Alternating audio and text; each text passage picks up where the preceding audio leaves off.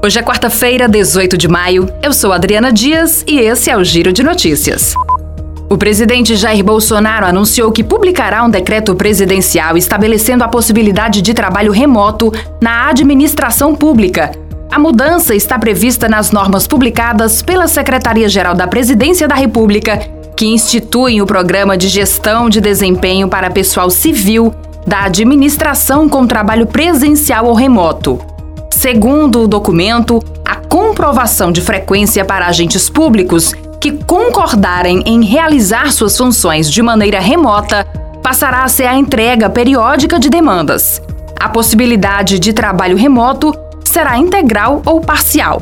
Observada a necessidade do funcionário estar disponível para chamadas telefônicas, inclusive para atender ao público externo durante todo o expediente.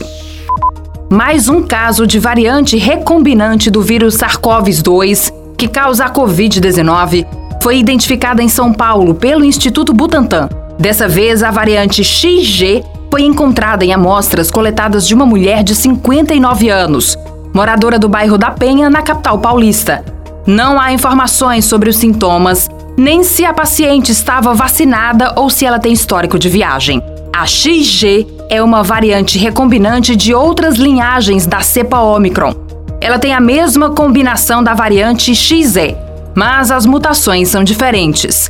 A maior parte dos casos de infecção pela XG foi registrada na Dinamarca e, por enquanto, não há motivos de preocupação sobre a sua disseminação. O Senado aprovou a medida provisória que disciplina o transporte aéreo no país e que foi editada pelo governo com o intuito de atrair investidores e desburocratizar o setor. Os senadores mantiveram o trecho incluído na Câmara que retoma o despacho gratuito de bagagem de até 23 quilos em voos nacionais e de até 30 quilos em voos internacionais. O texto volta à Câmara para nova análise o relator da MP no Senado, Carlos Viana, do PL de Minas Gerais, retirou do relatório a retomada do despacho gratuito de bagagem. Na defesa da retirada do trecho, ele utilizou o argumento de que retomar a franquia de bagagem pode aumentar os preços das passagens e, da mesma forma, o despacho pago pode reduzir os preços. Viana sustentou o mesmo entendimento do início da cobrança de bagagem.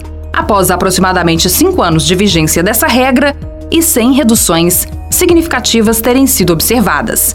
Ele atribuiu a não redução dos preços à crise gerada pela pandemia e também à guerra entre Rússia e Ucrânia.